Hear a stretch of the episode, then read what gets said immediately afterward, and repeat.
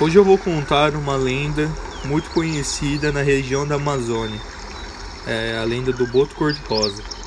Essa lenda fala que nas noites de festa junina, o boto, que era um animal de cor rosa dos rios da Amazônia, ele saía deles e transformava-se num homem, que era muito atraente. Seu objetivo é é atrair e seduzir as mulheres para levá-las para o fundo dos rios e acasalar.